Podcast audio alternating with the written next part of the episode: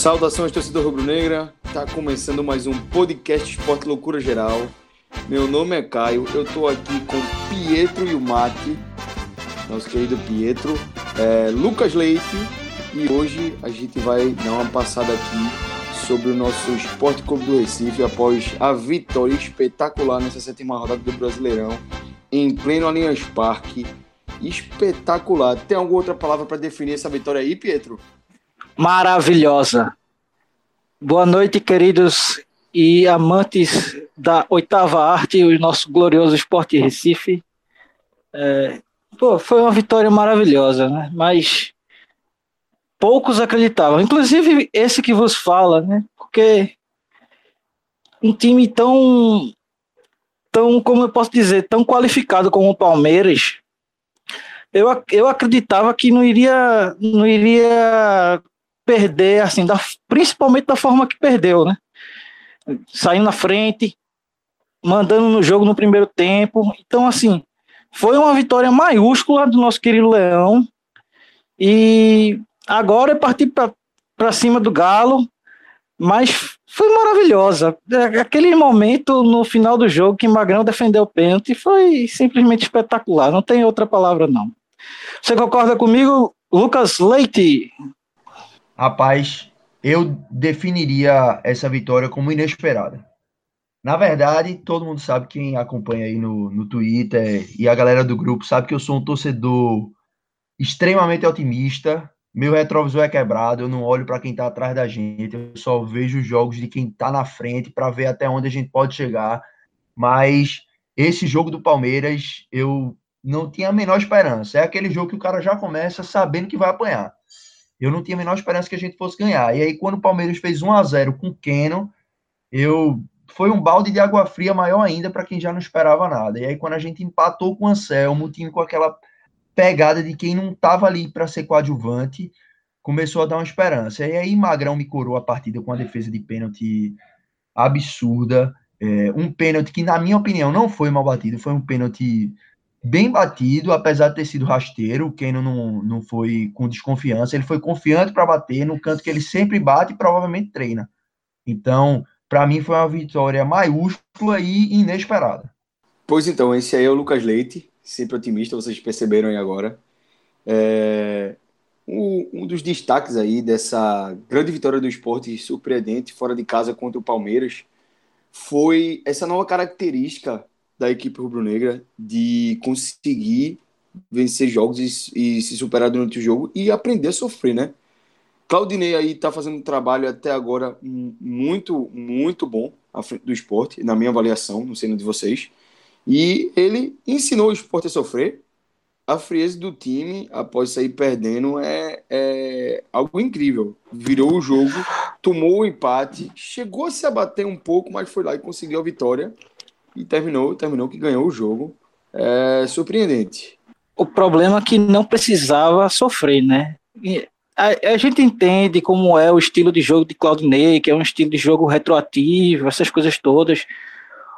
Só que a torcida do esporte, ela já sofre de ansiedade é, com o jogo normal. Imagina sofrendo o jogo todo. Então, não tem assim não tem como você esperar é, um pouco de relaxamento de torcedores do esporte, com, principalmente com esse tipo de jogo, que vai ser sofrimento, vai ser na angústia mesmo, e ganhar fora de casa vai ser assim também, né? Bunda na parede, levando pressão, mas é, o, que eu, o que eu achei assim é, surpreendente foi porque o esporte não chegou tanto no ataque no segundo tempo acho que chegou umas seis vezes, assim, no máximo, no máximo.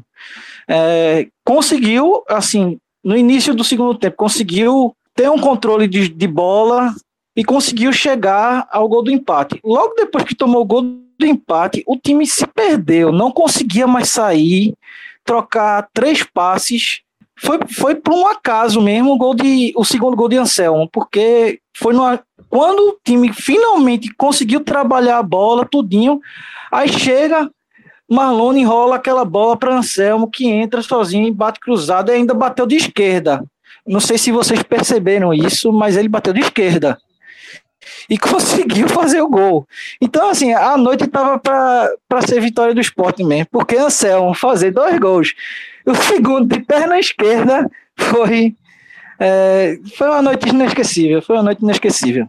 Eu discordo um pouquinho de Pietro quando tu falasse aí de, de desse sofrimento desnecessário e que o esporte ah, meio que não demonstrava muitos sinais de que empataria.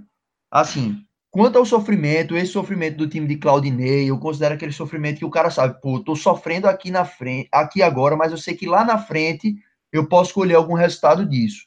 E aí, analisando a frieza dos números, é, nas finalizações, por exemplo, o Sport teve o mesmo número de finalizações do Palmeiras, 13 para cada lado. E aí eu estou usando como fonte aqui aquele Twitter que eu estou achando fenomenal, que é Sport CR Stats. E aí ele coloca aqui três finalizações para cada lado. Só que aí vem a grande virtude desse time de Claudinei e o que, é, que sempre me faz ter essa esperança de que lá na frente a gente vai poder colher alguma coisa, que é a precisão nas finalizações. O Sport das 13 acertou 76%, enquanto o Palmeiras das 13 acertou 38%. E essa vem sendo uma característica marcante do time do Sport, que vem sendo esse líder de finalizações corretas. Ainda que a gente tenha menos posse de bola, como foi esse caso do Palmeiras, e o Palmeiras teve quase 60% de posse de bola, a gente, quando chega no ataque, não chega para brincar. Teve aquele erro de passe de Rogério, característico, mas a gente não chega no ataque para brincar. A gente chega para definir, para acertar o chute. E aí, se não pegar um goleiro inspirado, lógico que estava na época de Nelson ainda, mas como Gatito Fernandes, a bola vai acabar entrando porque tu tá chutando certo. Não é possível que o goleiro vai pegar todas. Então, esse time de Claudinei, esse estilo de jogo dele, ainda que não seja aquele jogo que o torcedor do esporte está acostumado e gosta, que é o time para frente, chutando o tempo todo, indo para cima e tal, é aquele jogo seguinte: eu vou me retrair aqui. Agora, quando eu atacar, eu vou atacar com vontade e vou tentar ter aquela precisão para guardar. Então, o esporte demonstrava sinais, ainda que com muitos erros de passe ali na saída, o time um pouco nervoso, isso aí eu concordo com o Pietro, mas a característica do time do esporte dava sinais de que não seria um desespero completo, ainda que estivesse perdendo por 1 a 0 Aquele meu sentimento de que a gente ia entrar para apanhar de todo jeito, aquele balde de água fria que veio quando o Keno fez o gol, ainda foi um pouquinho repelido quando o time chegava mostrando que queria alguma coisa. Bem, na minha opinião, a situação atual do esporte, é, a gente vai ter que ver o time jogando de várias maneiras diferentes. É, contra é, cada adversário vai ter sua proposta de jogo, sua, sua é, seu comportamento em campo. Contra o Bahia a gente viu um esporte ali que se defendeu muito, mas que em certo momento do jogo saiu mais, foi lá e definiu o jogo. Contra o Palmeiras, em certo momento, a gente tinha é, um, um, poderio ofensivo maior. A gente viu quatro jogadores ali é, no campo de ataque. É, em certo momento, a gente viu Marlone, é, Rafael Marques, Carlos Henrique e Rogério em campo. Então, mostra que Claudinei também não é só retranca, mas é um time muito, muito é, comprometido taticamente. É um time que se compromete a quando tiver que ficar atrás da linha da bola, vai estar atrás da linha da bola, fazendo a marcação compacta no campo de defesa. Então, assim, eu vejo é, o, o esporte não como um time aí que vai sofrer sempre, mas é importante saber sofrer, porque não é todo jogo que a gente vai conseguir sair para o jogo e decidir quando quiser. Vai ter que fazer justamente isso que o Lucas falou, ter que ser cirúrgico e matar o jogo quando tiver oportunidade lá na frente, que nem sempre a gente vai ter quatro, cinco oportunidades de jogo para fazer gol, é, como a gente teve nessa partida aí do Palmeiras, que teve umas quatro oportunidades e acabou fazendo três, né? Perto de quatro, quatro a cinco oportunidades. Então, é, a quantidade de aproveitamento, o número de aproveitamento tem que ser bem acima da média para esse estilo de jogo funcionar. O que embasa aí esse número aí que o Lucas trouxe, é, inclusive Rogério postou na semana passada, antes do jogo do Palmeiras, foi a quantidade de finalizações certas que ele estava dando nesse campeonato até aí a sexta rodada, até o final da sexta rodada. E Rogério é, ocupava a terceira posição nos jogadores que mais finalizaram certo no Campeonato Brasileiro da Série A. Aí você pensa, pô, Rogério, Rogério não, vinha numa fase meio complicada, não finaliza tão bem assim, não é um exímio finalizador, mas é aquele cara que está sempre finalizando, sempre procurando gol. E aí ele passar a ser o terceiro colocado aí do Campeonato Brasileiro em finalizações certas, é porque realmente é fruto de um trabalho que está fazendo com que esses jogadores sejam mais, é, é, sejam mais precisos na finalização e nas poucas oportunidades que a gente está conseguindo criar lá na frente. E corrobora com isso que tu falasse, Caio, a questão das entrevistas dos jogadores. O jogador, quando acaba o jogo, então a entrevista de Sander agora no shopping, eles ressaltam sempre isso, que eles entenderam o que Claudinei quer e que Claudinei dá a eles a segurança de que fazendo isso, a chance de dar certo é muito grande. Eu concordo com isso. Agora, é, voltando à questão em relação ao jogo do Palmeiras, é, eu acho que o segundo tempo também mudou porque mudou o esquema tático, né? Porque com a lesão de Neto Moura, ele teve que sair e Claudinei fez o 4-1-4-1 Acho que isso aí colocou Felipe Bastos na posição dele e assim, ele deixou de estar tá menos ruim do que estava no primeiro tempo. É, ficou mais participativo, principalmente na defesa, é, atuou como volante mesmo. Então, assim, eu acho que essa, essa mudança também contribuiu um pouco para que o esporte é, atacasse melhor o Palmeiras e e se defendesse melhor. Isso também parte do bom trabalho de Claudinei, que para mim é uma surpresa. Eu não esperava realmente que Claudinei fosse um, alcançar um trabalho tão bom tão cedo com o esporte. É, até porque, por exemplo, ele no Havaí, ano passado, ele teve um pouco de dificuldade, estudinho, e ele só foi acertar o, o time do meio para o final do campeonato. E mesmo assim, quase conseguiu é, salvar o Havaí. Então, assim, eu estava esperando esse trabalho de Claudinei mais um pouco para o meio do campeonato, não agora. Isso mostra também que era um pouco do esquema travado de Nelsinho. Nelsinho estava com um esquema travado. Claudinei é, armou a retranca e meio que soltou os jogadores. Então, acho que isso contribuiu muito para a melhora do, do time também. E, e eu acho que assim, só falta Claudinei assim, mudar algumas peças ele mudando algumas peças assim, é, eu acho que ele pode ainda melhorar ainda mais o time. É, então, assim, essa é a minha opinião. Não sei se vocês concordam com isso. Assim, quanto a Felipe Baixos, eu estava até falando com o João Pedro no Twitter e fora do ar com o Caio, que eu acho que o grande problema de Felipe Bastos é que ele, quando tá jogando com três volantes, ele tem certeza que ele é o terceiro homem de meio campo. Eu acho que falta a Claudinei incutir isso na cabeça dele, que ele tem que ser um cara mais de contenção, porque quando ele sai para jogar, ele não tem essa qualidade que Anselmo tem demonstrado, por exemplo. E se você perceber o jogo de Anselmo, ele não é um cara que está lá na entrada da área o tempo todo. Ele chega no momento certo para povoar aquele espaço do campo no, momento certo. Então, é, eu também, Pietro, esperava essa evolução do time um, um pouco mais gradual, mas, para minha grata surpresa, o Leão o Leão tem demonstrado boas virtudes aí, uma mudança repentina aí sobre o comando de Claudinei, isso tem me agradado bastante. Eu só queria complementar assim o que o Lucas falou sobre Felipe Bastos, por exemplo, é que Felipe Bastos também, ele tá, eu sinto ele um pouco tímido ainda. É, não que, que ele fosse aquele é, volante primoroso é, dessas coisas, mas pô, Felipe Bastos tem um, um chute de longa distância muito bom, cobra muito bem faltas, tem bolas bola parada dele é, é ótimo. E até agora isso não demonstrou no esporte. Então, assim, o que é que falta para Felipe Bastos demonstrar isso aqui no esporte? Era só isso, assim, que eu queria, assim, para a gente botar na ideia, assim, o que é que falta? Eu acho que é timidez mesmo. Não é possível que ele esteja tão tímido para demonstrar isso no esporte. Bem, para encerrar aí sobre o Palmeiras, é, Anselmo fez uma partidaça, né? Eu acho que a gente tem que destacar a evolução de Anselmo é, dentro do esporte. É um cara que já vinha se destacando no estadual, vinha fazendo bem. Alguns torcedores sempre com o pé atrás. Não, é caceteiro, o nível tá baixo, por isso que ele tá se destacando. Parece que aquilo ali incorporou a confiança dele e fez ele evoluir aí. Ele tá aí com 29 anos de idade, tá no, diria que no auge da carreira dele, já é um cara um pouco mais experiente. E parece que ele atingiu esse ápice aí do, do momento na carreira dele é, aqui no esporte, que ele realmente está jogando muito bem, está se destacando em todos aí os aspectos, em todos os aspectos aí da posição no Campeonato Brasileiro, é o ladrão de bolas e fez uma partida aí é, primorosa contra o Palmeiras, né? Algum comentário sobre o Anselmo aí vocês têm é, é, sobre essa grande partida dele contra o Palmeiras ou vamos seguir? Eu acho que a gente pode ah, seguir puxando o Anselmo como a base do time para enfrentar o Atlético Mineiro. Porque, assim, a partida de Anselmo ela foi absurdamente excepcional.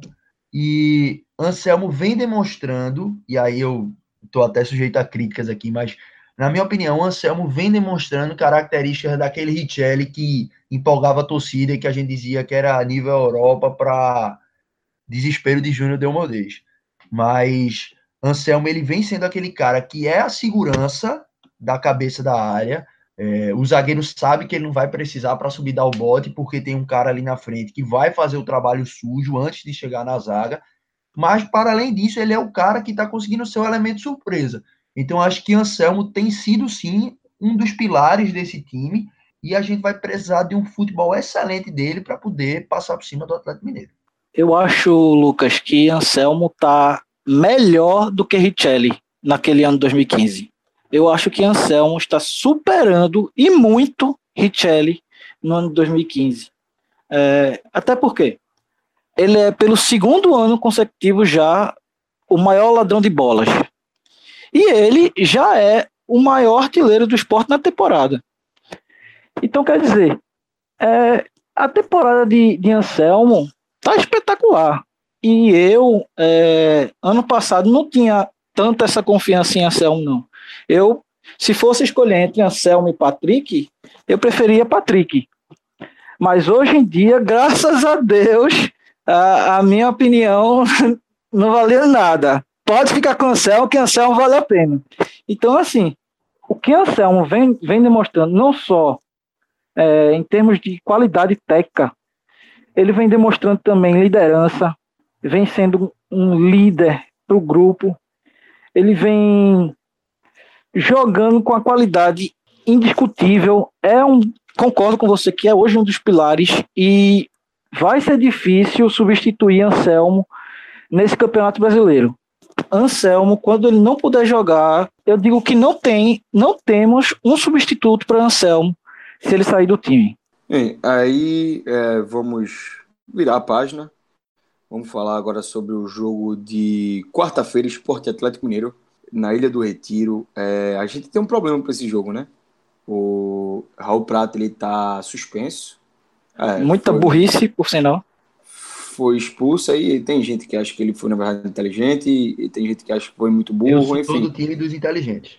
É, eu, eu, eu também tô, mas é, essa discussão aí eu acho que não, não vale a pena entrar muito nela, não, até porque o, a cabeça agora está realmente no jogo do Atlético e, e o Claudio Vinck não vai jogar de jeito nenhum, porque sofreu uma lesão na coxa. Aquela velha história de que ele está sentindo a coxa, está sentindo a coxa, uma hora essa coxa ia estourar e estourou. É, acabou estourando justamente no jogo contra o Palmeiras e ele vai ficar aí por volta de um mês é, fora dos gramados, só deve voltar aí depois da Copa do Mundo mesmo. E para a opção da lateral direita nesse jogo, a gente tem Fabrício, que provavelmente será o titular. Tem também Felipe Rodrigues, mas que vem treinando separado, então acho muito difícil que, que ele jogue, né? O cara lá que veio do Santos, é, jovem do time B do Santos, provavelmente não vai nem ser cogitado, deve ir Fabrício mesmo. É, sobre esse, essa bronca aí na lateral direita, o que é que vocês acham que teria como solução? Iria de Fabrício mesmo? improvisaria alguém, é, testaria Felipe Rodrigues voltando com toda a desconfiança do mundo, treinando separado. Qual a solução que o esporte tem? O que é que tem aí para esse para essa lateral direita contra o Atlético Mineiro? Velho, a minha solução é o básico e o que já vem fazendo. É Fabrício na lateral direita, ainda que ele tenha a deficiência por ser um volante da base improvisado na lateral direita, mas eu iria de Fabrício. Primeiro motivo, por não confiar em Felipe Rodrigues não demonstrou nada quando chegou, não mostrou a que veio, teve a oportunidade com o Nelson, mas não mostrou a que veio. Não é um cara que veio gabaritado, eu não tenho um histórico de Felipe Rodrigues que eu vou falar, não, esse cara já rendeu um dia, não é possível que eu insistindo com ele, ele não vai voltar a render. E a outra opção, que a gente discutiu até fora do ar, e aí acho que vocês vão abordar mais um pouquinho, que é que seria improvisar Henrique na lateral direita, também não me agrada. Primeiro porque eu não acho o Henrique um cara com a velocidade suficiente para ser lateral. Eu acho ele um cara lento. E, para completar, o cara vem com a lesão crônica, que não trata nunca, o cara sem jogar, vive no DM. Então eu não jogaria essa bomba no colo dele. Eu colocaria um menino mesmo, Fabrício, ainda que não seja um exímio lateral, porque não é lateral de ofício. Mas eu tentaria Fabrício jogando pelo grau aí do entrosamento, o cara vem treinando com o time, vem entrando às vezes quando a gente precisa. Então eu iria de Fabrício na lateral e aí tentaria fazer uma contenção maior ali com o Anselmo caindo mais pela direita, porque é o lado que Roger Guedes vai jogar, né? É, eu pensaria aí talvez em Léo Ortiz, mas provavelmente acho que a melhor solução aí é Fabrício mesmo. É, a situação é complicada, vai ter Roger Guedes ali do lado esquerdo caindo, é o artilheiro do Campeonato Brasileiro, o cara tá jogando muita bola. E vai ser um, um jogo que a gente vai sofrer um pouquinho ali no lado direito defensivo se a gente não fizer uma boa prevenção ali nas costas de Fabrício. É, como o Neto Moura sofreu aquela entrada criminosa de Felipe Melo no jogo contra o Palmeiras, talvez aí é, a gente veja David em campo, né? Muito provavelmente vai ser ele mesmo. Não creio que ele vá de Ferreiro, de algum outro nome é, desses que chegaram é, como aposta. Também não, não acho que vai improvisar alguém lateral direito e de Fabrício no meio. Acho que realmente vai entrar David.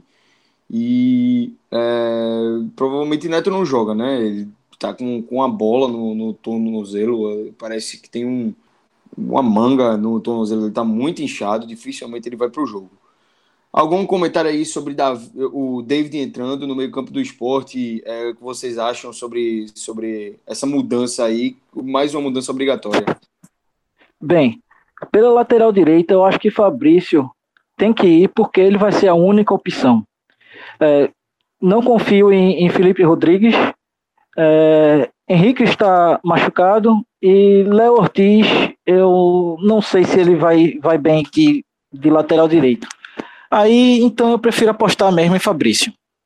É, o, que eu, o que eu espero sobre esse jogo do Atlético também, é, sinceramente, é, eu vejo assim o Atlético do mesmo nível do Palmeiras. Então, mesmo jogando em casa, eu acho que o esporte vai ter que ter a mesma postura, que teve no segundo tempo do jogo contra o Palmeiras, que é jogar no reativo e aproveitar as chances que tem, que foram criadas. Então é, é, é isso, é esperar ser, ser preciso na hora que chegar para ganhar o jogo. Lucas, o que é que tu espera desse jogo aí contra o Atlético Mineiro? É, vai ser um jogo difícil e, e, provavelmente a gente vai ter que entrar desse jeito mesmo que o Pedro falou, reativo, preparado para contra-atacar e, e, esperar realmente o Atlético é, cometer erros para a gente jogar nos erros deles, porque é um time que está muito bem, está é, na cabeça do Campeonato Brasileiro, é, vem jogando muita bola e vai ser difícil superar eles, ainda que jogando em casa no, no Caldeirão da Ilha do Retiro aí com um público bom, vai ser um jogo muito complicado. Eu, eu não tô tão desestimulado como eu estava com o jogo do Palmeiras, mas aí também tem o fator vitória fora de casa, vitória em cima do Palmeiras, essa vitória inesperada que a gente já comentou. Mas vai ser um jogo duro, é um jogo difícil. O time não pode se empolgar, e aí, pela característica de Claudinei, acho que o time não vai se empolgar. Por exemplo, se a gente ainda tivesse na era Lucha, era um jogo típico que o Sport ia levar uma pisa. Porque ia subir a cabeça a vitória do Palmeiras, e entrar de salto alto, e aí é tudo que o Atlético Mineiro quer. O Atlético Mineiro é um bom time, assim, não vai ter a força no banco do Otero, por exemplo, que foi vendido, mas é um time muito forte, um time que treinou essa semana e fechou o elenco com Vitor, Emerson, Bremer, Gabriel e Fábio Santos, Adilson, Gustavo Blanco, Luan e Casares, e o ataque somente Roger Guedes e Ricardo Oliveira. Então, assim, é um time que vem muito forte, mas não se engane, é um time que erra. Perdeu para o Flamengo dentro de casa, mesmo dominando o jogo, metendo bola na trave, perdeu para o Flamengo num vacilo. Então, é um time que vai errar, e se o esporte mantiver aquela característica que a gente falou no começo, de ter uma precisão acurada na hora de finalizar, eu acho que esse é o caminho das pedras. Também não adianta ficar lá atrás o tempo inteiro, é jogar feito a gente jogou contra o Palmeiras, é fazer um, um ter uma consistência defensiva, mas sem esquecer que futebol se ganha chutando pro gol. Então acho que se a gente conseguir segurar lá atrás e atacar com precisão, esse é o caminho das pedras e é aí que o Leão tem tudo para fazer um jogo competitivo contra o Atlético. Nem entrar com salto alto, mas nem entrar também com síndrome do Náutico, que vai dar tudo errado e a gente vai perder o jogo. Então, acho que a gente tem condições sim de ganhar o jogo, a gente vai chegar empolgado, o time equilibrado, com a torcida chegando junto, apesar dos problemas do país, eu acho que o torcedor ele vai fazer um esforço, ele vai chegar no campo. Então, acho que é isso, a torcida junto com o time equilibrado, a gente tem chance sim de ganhar o jogo, apesar do Atlético ser um time muito forte, muito qualificado. Olha, pessoal, ele tarda, mas nunca falha. O outro pai do grupo apareceu, resolveu aparecer. Então estamos recebendo mais um integrante a partir de agora no programa. É... Seja bem-vindo, Lucas Nonoca, como é conhecido entre a gente. Lucas Nonoca, seja bem-vindo. E o que é que você espera para esse jogo? Esporte Atlético Mineiro na Ilha do Retiro, às sete e meia da quarta-feira, um jogo dificílimo. Você que é sempre otimista, o que é que você espera dessa partida?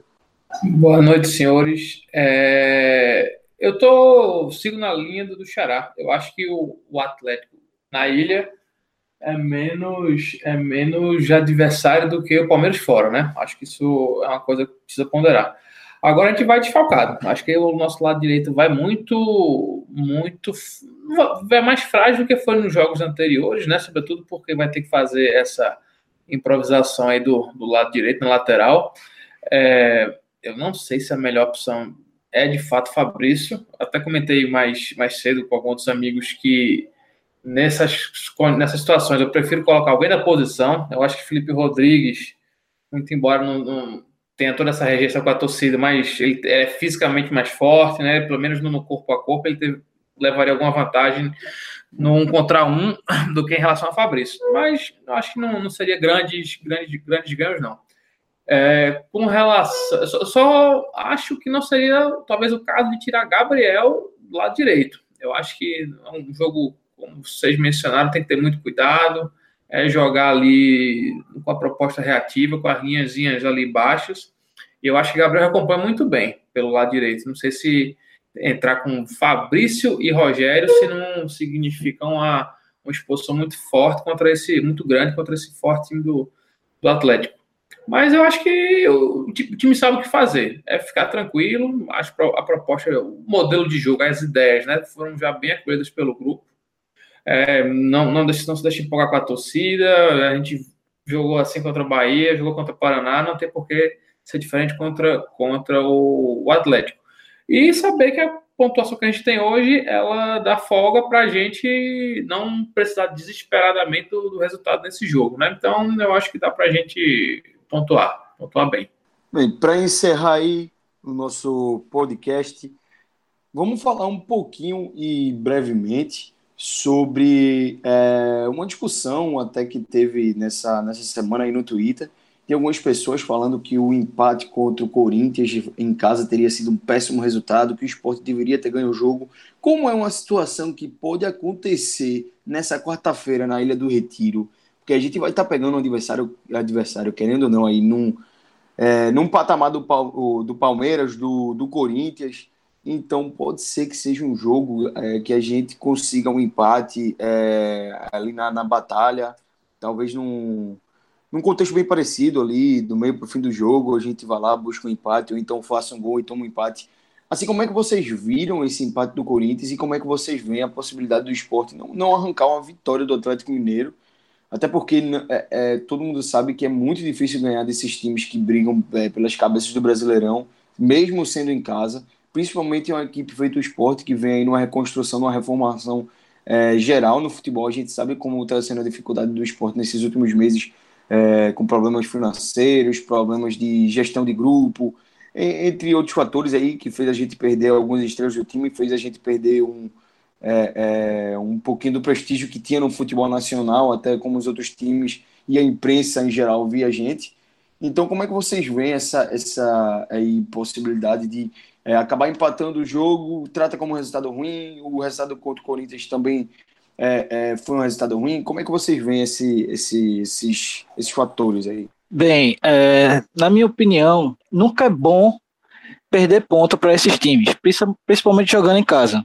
Porém, é, sabemos como o esporte está na, na situação atual, sabemos como o Atlético está na situação atual. Então, assim, eu não consideraria um empate um resultado ruim. Porém, falando agora eu digo que não consideraria, mas teria que ver a situação de jogo. Sei lá, poderia o esporte sair na frente e tomar um empate, e, ou então o Atlético sair na frente e, e a gente empatar. Então, assim, é tudo muito relativo. Nunca, nunca você pode ter certeza de dizer que vai ser um resultado bom, vai ser um resultado ruim. O empate faz parte do jogo, né? Ou você ganha, ou você perde, ou você empata. Não tem para onde fugir. Então, não tem como, como a gente dizer se, se foi um resultado ruim ou não. Na minha opinião, vai ser sempre muito relativo. Na minha opinião, não vai ter condições de, de a gente dizer agora, no momento, se, se vai ser bom um empate contra o Atlético. Eu posso dizer contra o Corinthians. Contra o Corinthians, para mim, eu achei normal. Normal. Achei um bom resultado. Não foi um excelente resultado. Dava para ganhar, porque a situação de jogo foi, foi aquela que o esporte ficou em cima, em cima o tempo todo e, e levou um gol por uma desatenção na zaga mas conseguiu empatar com o Carlos Henrique. Então, assim, o Corinthians, ele veio inclusive com time reserva, né, que, que permitiu até o esporte uma chance maior de ganhar. Mas o Corinthians era um time muito bem treinado com o Fábio Carrilli. O Corinthians já tinha um padrão de jogo definido. Então, assim, e o esporte ainda estava se arrumando. Então, assim, foi um resultado normal para mim. Contra o Atlético, não sei como vai ser, como eu vou me sentir só na hora mesmo. Então, para mim, essa é, é o que eu digo assim, que é muito relativo. Então, não tem como, como responder isso. Assim, eu vou sair de casa amanhã, ou hoje, né? Eu acho que a galera vai estar estudando no dia do jogo, mas eu vou sair de casa pro jogo na esperança de três pontos. É lógico que numa situação de jogo, como por exemplo, ano passado, Sport e Vasco, 1x0, o juiz roubando a gente até o talo, o cara sair com um empate heróico, a torcida gosta, a torcida abraça, é o resultado que o cara comemora. Mas na minha tabelinha, mesmo antes desse jogo do Palmeiras, ainda que eu soubesse que o Atlético Mineiro era um adversário difícil, eu marquei lá três pontos, está lá no meu Twitter que não me deixa mentir. Mas é, uma situação ou outra de jogo pode me fazer mudar de ideia e achar que o empate seja um bom resultado. Mas principalmente considerando que a gente vai pegar o Inter em casa, o Inter fora de casa, né, na casa deles, na próxima rodada, e que esses três pontos são fundamentais para manter a gente ali com o nariz fora d'água, respirando.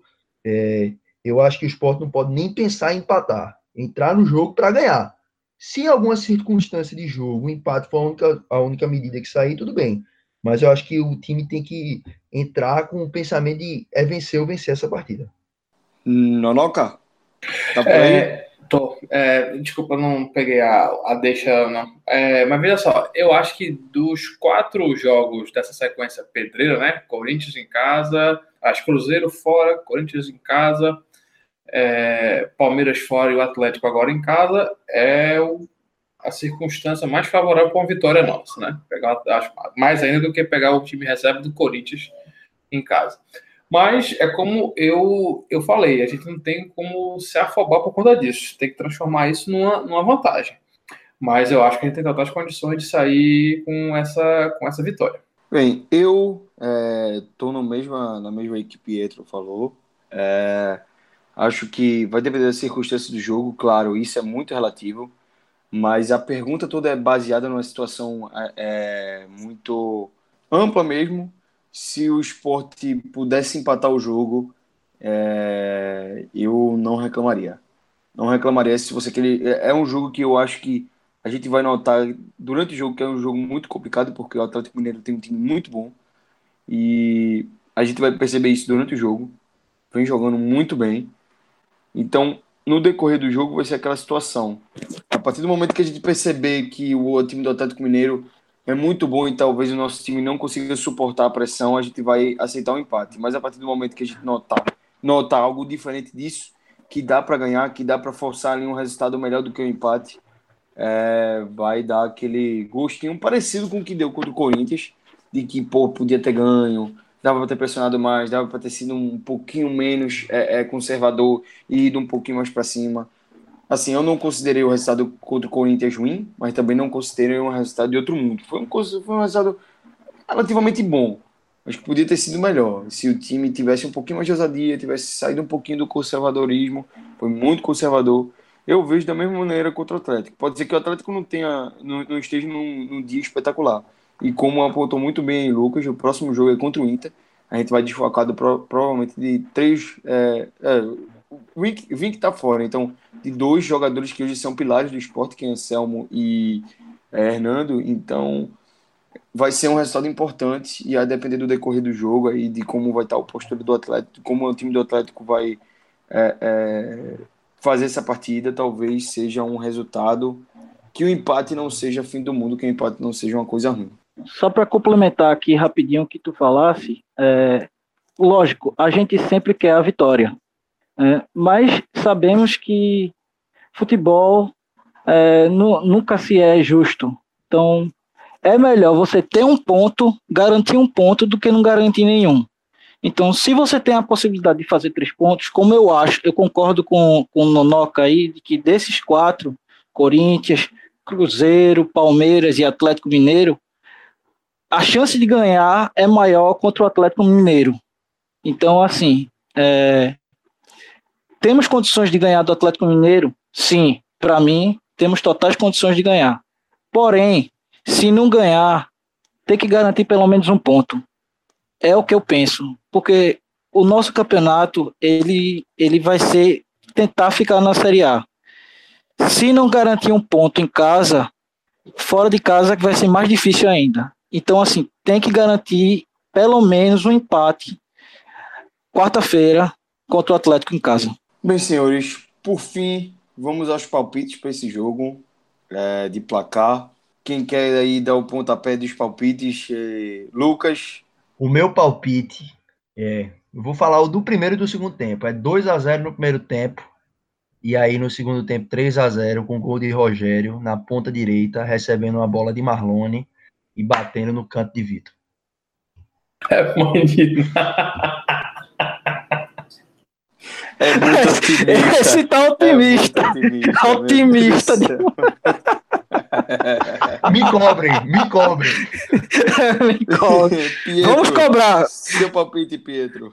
Uh, meu palpite vai ser primeiro tempo 1x0 Atlético, segundo tempo 2x0 Esporte, total 2x1 Esporte. Lucas, nosso representante direto do Ceará, qual o seu palpite para o jogo dessa quarta-feira? 2x1 Esporte, 1x0 Esporte, 1x1 Atlético, 2x1 no final para o Leão. Bem, enquanto todos aí estão bem otimistas e acreditando na vitória do esporte, eu vou ser um pouquinho mais conservador e vou dizer que vai ser um a um esse jogo. O, o esporte toma o gol no final do primeiro tempo e consegue empatar durante o segundo tempo. Eu acho que a gente vai acabar empatando aí com esse Excelente. Caio Reis em ação, hein? tem, alguém, Entrou o personagem aí no palpite. Alguém né? tem que destoar, alguém tem que destoar. Não dá para todo mundo ser otimista. Pela sua fala, eu achei que havia uma de Iago. Não, não, aí também não. Ia dizer que a gente ia levar uma pizza 4x0, era melhor nem entrar em campo. Mas moderado. É. é isso aí. Bem, pessoal, isso aí foi. E a Iago ia ser 3x0 no primeiro tempo e 4x0 no segundo tempo. É, e Caio, antes de você encerrar, só lembrar a galera para seguir a gente no Twitter. A gente tá em todas as plataformas de podcast, inclusive a, o iTunes.